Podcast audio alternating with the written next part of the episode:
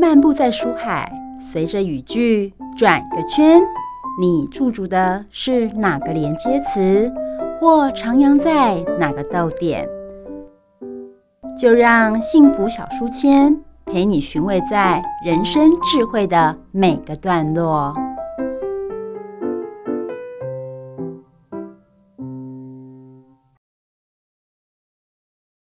好，各位汉声电台的听众朋友，我是主持人 Simon。今天呢，我们很高兴邀请到一位神秘嘉宾。嗯，他来自于呃创意协量好朋友的一个群组里面，他也有一个粉钻在做经营哦，他叫顾思康。嗯、我不知道各位有没有去听过，有没有去看过这个这个粉专。然后呢，他一直在宣导的一些诶、健康的概念。那我们先请小咪来跟大家打声招呼。各位听众朋友们，大家好，我是小咪。我是一位热爱推广健康概念的护理师。嗯哼，我觉得这个护理师真的很辛苦哦，尤其最近疫情期间哦，大家大家都知道护理师的工作非常忙碌，但是呢，他们没有忘记他们的初衷，就是要带给人们健康的这个概念哦。那我知道说小咪其实在除了工作很忙碌之外，那他也试着转换自己的跑道。你现在的的位置是什么？是？呃，叫职护是吗？对，嗯、就呃，全名叫做劳工健康服务护理师。嗯哼，对，那是在企业里面来担任一些就是护理的咨询，或者是说，哎、欸，还有什么样的一个功能呢？哦，我们最主要的工作其实是在预防职业病，嗯哼，然后健康管理跟主要就是在做健康促进的工作。嗯哼，对。所以，我记得你在里面有提到，就是说，如果你想要奇迹就会发生这件事情，是你有许愿想要做这个事情呢，还是说，哎，你有规划你的人生的曲线，就是职涯的曲线呢？嗯，规划我职涯的曲线，其实我没有特别的去规划，但是我发现我都是一直在，当我比如说像我自己。一开始其实我是口齿比较不清晰的人，嗯，然后呢，我也没有办法上台可以侃侃而谈，我大概也会忘词忘了大概六十 percent 以上，对。嗯，可是因为我想要喂教，我想要把健康概念给推广出去，因为我们同样的花五分钟在讲话，如果我们在讲的卫教的过程当中，他没有吸收进去，我也花了我的时间，嗯，然后呢，我的劳工朋友们，我的劳工同事们，他们也花了他们。的时间来，那我会觉得说这样是没有效益的事情，所以我很努力的去学习如何沟通，如何做简报。嗯、那也因为这样子，后来发现，哎、欸，原来我的能力慢慢培养起来了，嗯，所以我现在其实有斜杠了另外一个工作，这样子。哦，所以我们再再来谈谈那些斜杠的工作好了。所以你在你之前的职业的一个过程当中，你有担任过哪些？嗯，工作呢，就是说这些可能都是你的养分啊，或者说让你嗯能够体悟说你可以做更多诶、欸、更多的可能这样子。做过更呃更多的工作，嗯，其实我有当过呃，比如说像路跑啦，或者是自行车现场的一些救护人员，嗯哼，这样子，哦、对，欸、那个真的很棒啊，因为有时候就是那个场域啊，其实是很热情的，而且。而且那种感觉就是，好像你参与在其中，而且你可以帮大家服务，这个事情也是很好的。对，我觉得很、嗯、很好玩。然后在里面你会发现说，哦，原来热爱运动的人其实也很多。嗯、然后这些热爱运动的人们，其实他们也知道说，在运动的过程有哪一些事情他必须要避免的，比如说哪里会受伤啦，或者是说。什么时候需要喝水啊？诶、欸，我觉得他们都很厉害耶。嗯、比如说，呃，我曾经有碰过，就是呃，当我们在路跑的过程当中，有时候天气很热嘛，对，那很热的时候，难免真的有人会中暑。嗯，然后因为我们该刚开始去的时候，经验不。没有那么的好，所以呢，就会有人哎，突然就中暑了，晕倒了。然后旁边就是经常在跑步的这些呃很有经验的跑者，他就会说：“赶快把他衣服脱掉，嗯，然后呢，把冰块放在腋下，在脖子后面，对，熟悉部，然后赶快降温，赶快救护车，赶快送到医院去。”哇，我觉得在这个过程当中，反而是这些很有经验的跑者在教育我们说：“嗯、哦，原来这个时候可以这样子的做。嗯”当然，我们也会知道了。可是他们的手脚真的是非常非常的快速，所以三两下、三五个，马上就做好了。对对，就是发现你只要嗯看一下哦，都好了哈，好，那可以叫救护车。所以我我觉得其实那个是一个互动的过程。那那或许可能可能是说。在卫教室里面，或者说在在学校，或者说在医疗院所里面，当然你的设备会比较齐全。但是你在野外，或者说像在路跑的过程中，救护站可能也是一个简易的，是对，所以可能没有那么多完整的东西的时候，那时候你就发现哇，好像大家在支援前线一样，很多东西都拿出来这样子，毛巾啊或什么的这样子。对，所以我我觉得那种感觉是让你会觉得说，哦，原来救人是一个很开心的事情。或者是说帮助人是可以让你有一些呃互动，然后让你觉得说哇，今天又做一个非常有意义的，对，所以让你维持这件事情。然后现在到了劳工那边里面去之后，诶、欸，里面的大概他的工作项目到底是什么呢？是呃，他们有健康检查啊，那体检报告，诶、欸，会来问你吗？还是怎么样的？嗯，大部分呢是不会有人来主动来问我的，哎、真的。然后我我想要。分享的是，我们曾经有一个，呃，我刚到职场去的时候，然后因为有一个同仁，他因为有红字，然后就被我找来，然后我请他去复诊，然后三个月后我又再找他来的时候啊，当我们谈完之后，踏出办公室，他就直接跟我的主管说：“我跟你讲，我天不怕地不怕，连我老婆都不怕，我就怕你旁边的那个小护士。”对。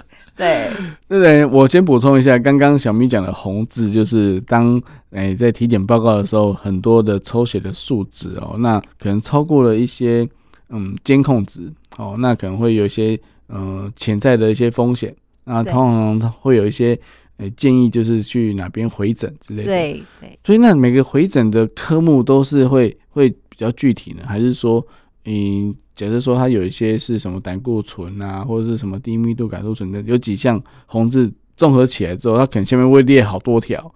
是，那有没有什么优先顺序？还是说，嗯，有没有比较好的一个，嗯，就是复回诊的一个方式呢？好，呃，原则上呢，在我看到我的。同事们他们的健康检查报告的时候，其实我一拿来的第一手，我就会开始去做分级。嗯哼，嘿，就很像录音室上面有一个红灯、黄灯跟绿灯，其实我也是照这样子下去做分级的。那会优先被我找来的就是四级的人，就是那个必须要赶快去医院。如果他再不去的话，很有可能就是比如说呃他。中风啊，心肌梗塞的几率其实都是比别人高的，或者是说血压。那有时候我都会笑称说，有些人是两百俱乐部，哦、就是血压已经飙到一百九、两百的，嗯、这个是一定要去。回诊一定要再去追踪的人，嗯、对，然后就依次下来。那四级、三级我可能是采用面谈的，可是二级可能就是高了一点点。比如说我们现在的血压值是一百三八十以上，它就是高血压嘛。嗯、那如果它只有一三六八十七的话，是不是只有高一点点？嗯，那我们在健康检查的过程当中，有时候匆匆忙忙，有时候有的人有白袍症，对，所以。在那一刻，他可能血压稍微高了一点点，好，但是我也不会把它视为正常，所以这些人我就会找过来做一种大型的喂教。哦，所以也就是像我刚刚前面讲的，我为了要让我的喂教的成果其实是有效的，嗯，然后他们也不觉得说，哦，我好像下命令叫他们去检查，我要让他们自己心甘情愿，所以其实我在这方面。下了蛮多的苦功，嗯哼哼哼，对，就是感觉上又有点强迫，但是又不是太强迫这样子，然后也不是要恐吓他，但是就是要给他有健康的概念，对，哦，那因为预防医学现在是很流行的哦，就是说你已经知道有这个数值的状况的时候，你就不要去轻忽它，对，当然可能不会马上明后天就有什么状况，但是不代表一年后或是半年后会有什么状况，是对，所以我觉得这个。这个不是在恐吓大家，而是说，既然已经我们现在的检验的的技术也越来越好了哈，所以除非是真的是很很特别的情况，万话说真的，检验的结果应该都不会差太多。那那但是刚刚其实，在小明有提到，就是诶、欸、稍微高一点点的，不管是血压的部分，或者是呃胆固醇啊，或者等等的，或者是包含尿尿酸，嗯、对对，那些其实差一点点，到底是有影响到没？还是说短暂期间的一些饮食或是作息的失调而造成的呢？好。嗯，如果他只是只有一点点的差异的话，嗯，通常我都会建议他们就是从饮食跟运动下去做着手。嗯，然后我有时候我都会跟我的同仁们说，其实健康检查，你就把它想象成它是一张成绩单。嗯哼，我今年的努力。我今年的饮食的成效，其实它会反映在明年的成绩单上面。哦、对、嗯、你应该是呃，我要好好的努力，然后看看，哎、欸，这成绩单不错哦，我这样子的努力是非常好的。嗯、可是如果你拿出来的成绩单有一点点的红字，我其实会建议要去咨询专业人员。哦、那如果真的有问题的话，嗯、我们就是赶快的去预防它，去处理它。嗯、对，不要。呃，有一种鸵鸟心态，嗯，对，因为它会其实会越拖越严重，它绝对不会是变得好像、嗯、哦，后来就没没事，对。嗯、那我觉得这一点很重要。嗯、那我也希，我也把自己的使命当成说，我是在防止同仁踏进医院的人。哦，就是就是预防医学的概念嘛，我就先怎么把你们挡在这里，对不要一直往那边去就对了，对，对，没错。哦，所以我觉得真的是蛮。蛮用心的，而且也蛮有功能的，就是说让让每个劳工朋友能够更重视自己的健康。那当然，公司也是诶、欸、更希望劳工朋友能够正全心全意的在工作上面嘛。对，对，不是到一天到晚请病假这样。对。哦，那那我想问一下，就是说，那除了这个之外，你还会有什么样的一些嗯、呃，就是卫教的的一些课程？例如说，诶、欸，怎么嗯、呃，一定会现在人一定会讲说如如何。减重啊，或者是说，哎、欸，减脂啊，啊或者是说，呃，可以更更健康的饮食，如何去均衡这件事情？好，嗯，像我会定期在公司举办的是一种呃健康促进的活动。嗯，那这个健康促进的活动里面就有很多，比如说像戒烟啊、减重啦、啊。嗯，嗯嗯。那我也呃曾经办过就是减重的活动，但是我的减重不是减重量，我要减的是体脂。所以呢，我在减重的过程，呃，就是这个减脂活动的过程当中，我都会先开个说明会。大家都来听，知道规则是什么？你要知道怎么吃，什么是六大营养素。然后呢，除了你好好的吃之外呢，你还要加上运动。然后呢，我就会去跟同仁们争取奖金。哦，就是第一名多少钱，第二名多少钱？对，然后前四名。对，那我的主管他其实蛮同意我这样子的理念的，所以他也会给高额奖金来。就是诱导他们一起来参加，对。但我也因为就是我在里面得到了一些很好的回馈，所以其实我也把它用在我们这些社群的好朋友上面。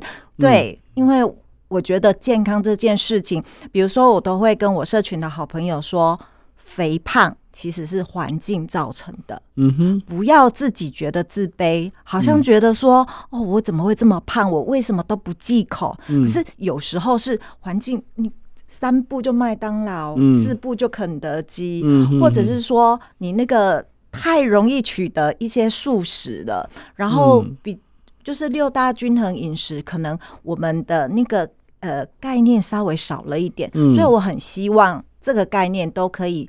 就是埋藏在每一个人的心中，对。嗯、可是一个人这样吃，你可能会影响到全家人，嗯、哼你也可能会影响到其他周遭的朋友。对，所以我觉得这件事情是呃蛮值得做的。然后我觉得社群的好朋友也给我很好很好的回馈。嗯哼嗯哼对。所以其实刚刚讲到六大营养素，其实我们可以稍微问一下，就是说，其实刚刚其实小蜜有提到一个环境哦，虽然说我觉得是。他这样讲听起来很舒服，我说哦，原来肥胖不是有问题啊。但是，哎、欸，我们不要自欺欺人哦。你又没有踏进去买？你怎么会吃到这个东西？哦，你也可以选择不要吃啊。麦当劳也有在卖，也有卖沙拉，好不好？哈，好。那我意思是说，我们要怎么样去选择我们的食物哦？或者说，在外食族来讲哦，或者是说在家里自己自己处理的，嗯，自己有开火煮饭的，其实都有不同样的一个嗯、呃、选择性。是对，那我们可以请请小蜜来跟大家分享一下，就是说，哎，我们要怎么样在外食来讲，他已经选择很少了。那有时候可能又要排队要等，然后或是怎么样的，我他怎么样最快的方式呢？可以取得最健康的一个食材，或者是说来当做他的午餐或是晚餐呢？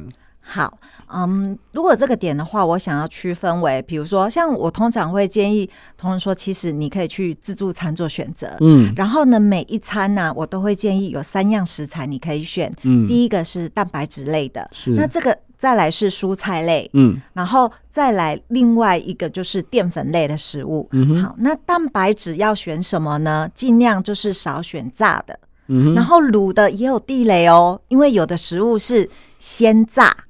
再卤，对，所以其实它热量反而是更高的。嗯、对，那比如说像白斩鸡那种东西啊，其实我觉得是挺不错的。嗯、或者是呃，来两颗蛋呐、啊，嗯、这些都是蛋白质。再来是，如果是素食的话，就是毛豆、嗯、豆制品。对、嗯、啊，不过豆制品也是有地雷哦。嗯、对，所以也是要去小心选择。那如果菜的话呢，最好每一餐都有半碗的量。半碗量的蔬菜，半碗的量的蔬菜，嗯嗯、对，好，那饭呢？如果有五谷饭。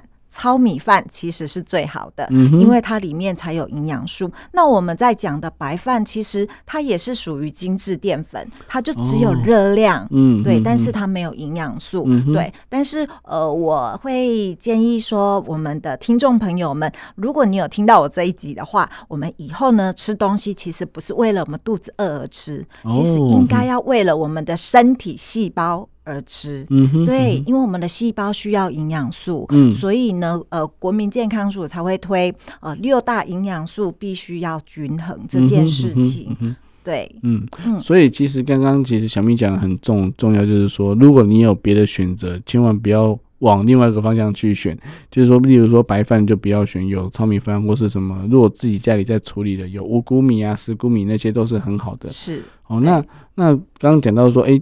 蛋白质的摄取，那到底因为刚好讲到蔬菜是半碗对一餐，然后一餐每餐都半碗。对，那蛋白质呢？蛋白质是多少的量呢？好，蛋白质的话呢，呃，我们设定就是一天。假设有三餐嘛，嗯、那每一餐的蛋白质要吃一个手掌心的大小，对，手掌心的大小。那因为我们每一个人的身高体重其实不太一样，嗯、所以手掌心的大小也会不一样。嗯、所以我们就是用出估的一个概念，就用手掌心大小就可以去做选择了。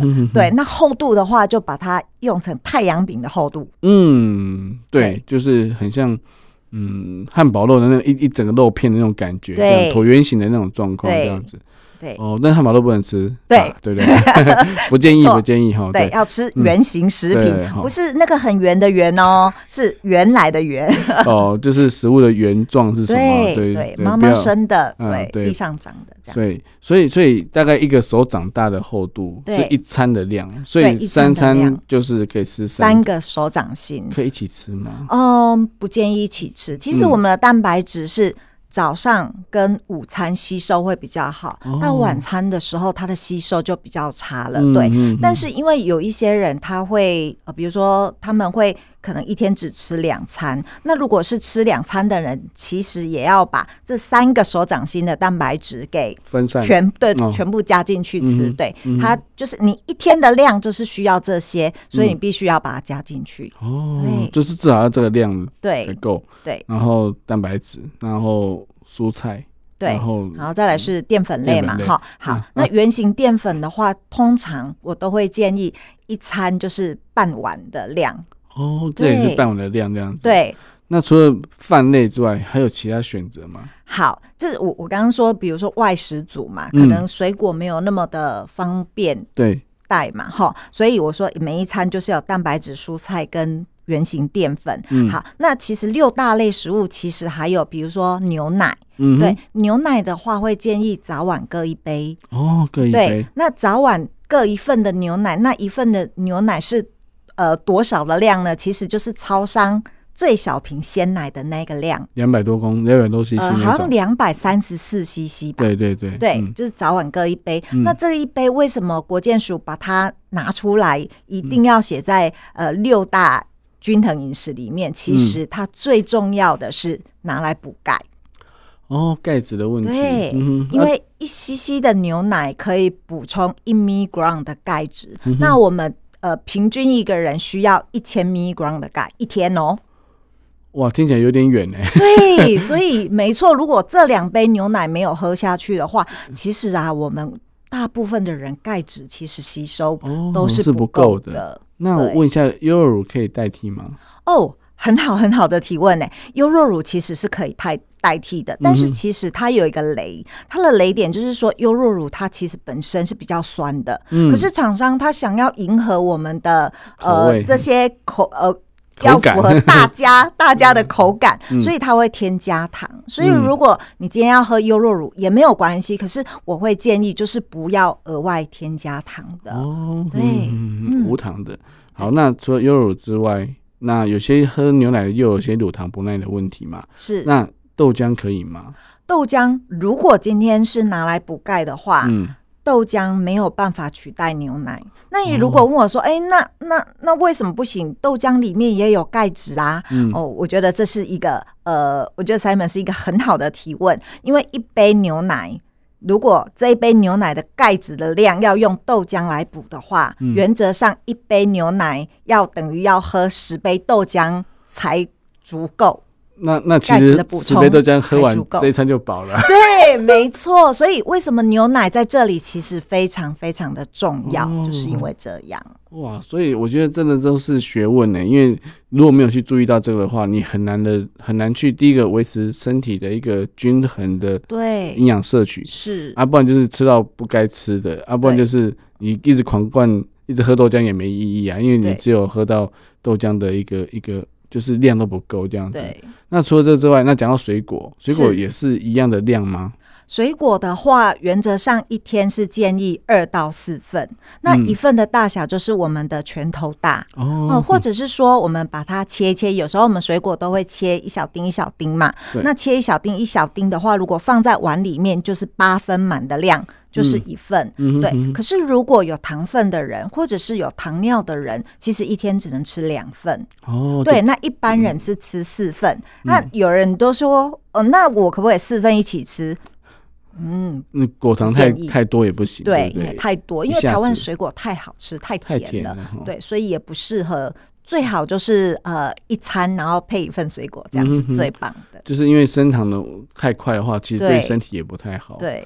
哦，所以这样子已经讲的就是哎五种了，还有一种对一种的话是呃坚果吗？对，坚果类，坚果油脂类，对。但是坚果油脂类其实它对我们的身体是非常好的，因为它里面有一些微量营养素。再来是它因为有 Omega 三的关系，其实对我们的心血管都很有帮助。但是呢，它也不能吃太多，因为它是油脂类的东西。对，所以一天的量呢，它其实就是我们。自助餐不是有一种塑胶汤匙吗？哦，白色那种。对对对对，嗯、一平匙就是一天的量。一平匙，那不就大概五颗吧？还是三四颗就就？大概是五颗腰果的量，哦、或者是两颗核桃的量而已。哦，对，它虽然量很少，可是它其实非常的重要。哦，难怪。然后那这样的话，有些都一把抓，然后一直一把一直吃。然后像尤其是过年的时候，不是都有开心果、啊、那种，那种其实都不行。太不能吃太多，对，不能吃太多，然后也不能调味，对不对？对，要无调味的，因为如果你有调哦，尤其是讲到调味这件事情，以前我还没有当我这这个职位，比如说呃，我职护这个角色的时候，其实我超爱吃那种枫糖腰果哦。超美味的。那自从我因为我要做胃教，我觉得我自己要以身作则，所以我就再也不吃了，就吃原味。那是超邪恶的，现在对，没错，因为后面那个那一层那是哇，那真是很很美味这样子。对，而且有的还下去油炸，又香又甜。对对对对，那个就是很难去那个那个什么拒绝它的诱惑。对，所以其实，在呃坚果类要用无调味的。对，那刚刚有提到。就是植物性蛋白，毛豆是不是也要用没有盐分的？对，不过现在因为外面在卖的大部分都是有用盐下去调味的，然后我就会建议，那你就过个水吧。哦，对，让把把盐分稀释掉这样子。对，那因为我经常都在看同仁的便当的菜色，嗯、还有他们早午晚餐都吃什么，嗯、然后就会发现，其实啊，以前都会觉得说啊，好像蛋白质会吃过量，没有哎、欸。其实在我这样子呃面谈啊，或者是我接触的人群，发现其实有八成以上蛋白质其实吃不太够。不然就是、哦、呃吃的虽然是蛋白质，但是可能是就是油炸的，嗯、没有真正的去吸收到，所以我都会建议他们，你就带那个呃冷冻的毛豆，然后带到公司去，嗯、那刚好中午的时候它就退冰了，嗯、你就刚好可以吃。嗯、那不能吃整包啊。啊，没有啦！吓死我了！哇，这一包一斤呢，这样或是六百公克，或是三百公克，这样听起来吃的很开心，这样 没有没有。但是那个也是要限制量嘛，对不对？对，那个那个量跟它算是蛋白质，不算不算淀粉嘛？它是蛋白质，毛豆是蛋白质，嗯，所以算是也算在那个掌心里面就对对，对哦哦，那是。应该是剥完后的毛豆了，对，剥完后的毛豆。呃，如果没有剥的话，我都会建议他们说，一份大概就是没有剥毛豆的，就是呃八分满的碗，碗的八分满。嗯、对，哇，那这样子应该都补齐了吧？还有漏掉了吗？就是说，其实，在呃，就是尽量不要调味，然后吃掉吃原形食物，那不要油炸。对，那所以所以其实就是很多的状况下。当然，如果自己煮的话，稍微麻烦一点，但是为了健康，当然是可以做。那是在外食煮，我们刚好提到用自助餐嘛，那自助餐有些也要慎选，对不对？对。然后除了自助自助餐之外，那有没有就是想说一个礼拜如果有一天可以吃好一点的，或者说不要那么的严谨的话，有没有什么建议？这样哦，其实我个人很喜欢吃火锅。因为我觉得火锅其实它是可以营养均衡的，嗯、但是就是说，比如说你在火锅菜盘来的时候，你要就先跟他说加工食品可不可以换菜？哦，你可以换豆腐那些东西。对对，好，那再来是肉的量，我觉得就适量就好了。嗯、你就是里面它的最小 set、最小盘的就好了。嗯、对，然后再来是吃火锅不要喝汤，嗯、那也尽量不要去点什么麻辣火锅。嗯、如果你爱吃辣，像我自己本身，我就会去。有辣椒的拿来，它就辣椒就好对对对对对对，哦、对，然后再来是蘸酱，其实也是要慎选。对，我其实大部分都是葱姜蒜，嗯，还有辣椒，然后我会加白醋，嗯、所以我沙茶酱酱油其实基本上我都是不加的。嗯，对，好，然后也是圆形的，对不对？对 对，好，然后汤的话是绝对就是不能喝的。嗯哼，对对，嗯，但是感觉上至少你在挑选，有些是有些。诶、欸，那这样子讲，火锅当当然是一个套餐式的嘛，是那个量就是够一餐这样子。呃，还是觉得有时候因为有些菜呀、啊，或者是菜盘，或者说其实它的水果应该也都没有嘛，这样的话其实还是有点缺乏嘛。嗯，以我的经验的话，大部分的菜盘应该是够的，除非有的是他说你要不要菜盘换成肉。哦，对，或者是小菜盘，那可能就蔬菜会比较少，少不然一般应该都是足够的。嗯，对对，不然我可能就要就要去那种生鲜吃到饱的那种感觉。哦，但是这种有些是吃到饱去吃到饱餐厅，只是为了吃菜而已。哦，但是菜会不会吃过量的问题呢？菜其实不会有吃过量的问题。嗯哼哼哼，对，嗯、通常都是吃太少。对对对啊，我我想要分享，我很喜欢去。呃，一家店，它叫某某某小锅，因为它是菜可以无限续，那、嗯、我就觉得哇，太棒了，怎么那么开心，对不对？对对对对，嗯，而且你他都帮你洗好了，你只要负责吃就好了，负责煮就好了，这样子也是锅嘛，也是锅，这锅又如果说汤头是干，就是一般的，就是不要有另外的调味的汤头，那等于是。煮完等于是在穿烫的那种概念，对，没错，哦，所以这样子比较健康，对。但是好，那那其实就是说有这些概念之后，我相信每个人在嗯、呃、不管是遇到三餐的选择的话，就有一些基本的概念，那就知道说，其实坊间很多就是因为口感的问题，或者是因为卖相的问题啊，或者怎么样，所以它又加了很多东西。其实对人体来讲，对，就是不一定需要的，然后就是可能没有办法让你健康，那甚至可能会让你的成绩单哦，就是我们刚刚讲的那个体检报告会很多红字。是。那如果说我们在在那个健康检查之后，哎、欸，发现哎、欸、都很正常啊，那我要怎么去维持？就是。呃，BMI 也是有一个数值的一个比例嘛，对不对？就是说，好像二十四以上到多少？八点五到二十四是正常正常的。对对，那就等于说，一个每个人的肌的标准体重就是会在那个范围之中。那也是希望说，让大家能够知道说，哦，那可能在不管是饮食上啊，或者是运动上，能够多做一点调配。是。那我再问一下，就是说，在在你的就是。职业里面，就是说遇到那些同事的咨询，有没有在针对生活作息？要有些有上班制的的的劳工朋友，那怎么办呢？好，嗯，原则上，如果说他是上夜班的同仁，其实我会蛮在意他睡眠好不好这件事情。嗯嗯、对，那因为他跟我们一般的作息是相反的，对，那其实会发现有蛮多睡眠有。一点点问题的，其实我会给他一点点的建议。比如说，你如果是白天睡觉，你可能房间你必须要用全全黑，对、嗯、对。然后，因为白天通常是比较热闹、比较喧哗的，所以可能会有一些的噪音。然后我就会建议他们可能可以戴个耳塞这样子。嗯哼哼哼，对。哦，就是让你的睡眠品质到最好的状态。对，这样才可以因为充分休息，然后身体才会才会不会因为这样子。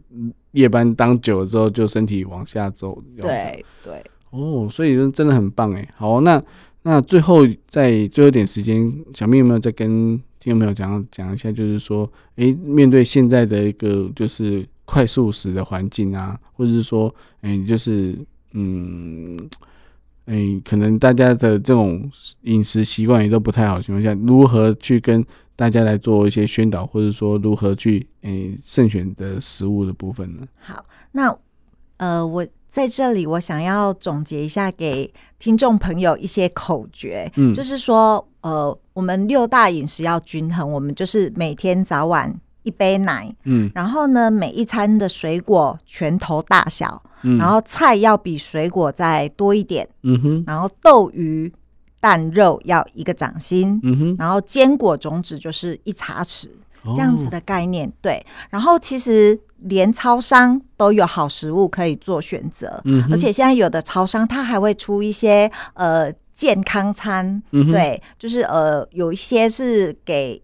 刚健身完的人吃的，所以我觉得其实都还蛮不错的，对，或者是说你可以选择，比如说茶叶蛋啦，那现在也有那种鸡胸肉，就是那种即食的，对，那玉米或者是说地瓜那些其实都可以选择，只要就是按照比如说我们每一餐要吃到蛋白质、蔬菜跟原型淀粉这样的概念来组合它，然后分量大小就像我刚刚讲的那些口诀，我相信应该。都可以吃的还蛮均衡、蛮健康的。好，我另外突然问到一个问题，就是突然想问那个问题，就是玉米啊，是它到底就是算是淀粉类吗？那一天大概要吃多少呢？总不能说我打开就是一一根的嘛，或是因为你刚刚讲超商，我突然想到架上也有那种也可以即食的玉米，直接打开就可以吃的，但是它一根就那么大，我总不能再切吧，还是怎么样的？好，嗯、呃，这个是一个很好的问题。那原则上我有。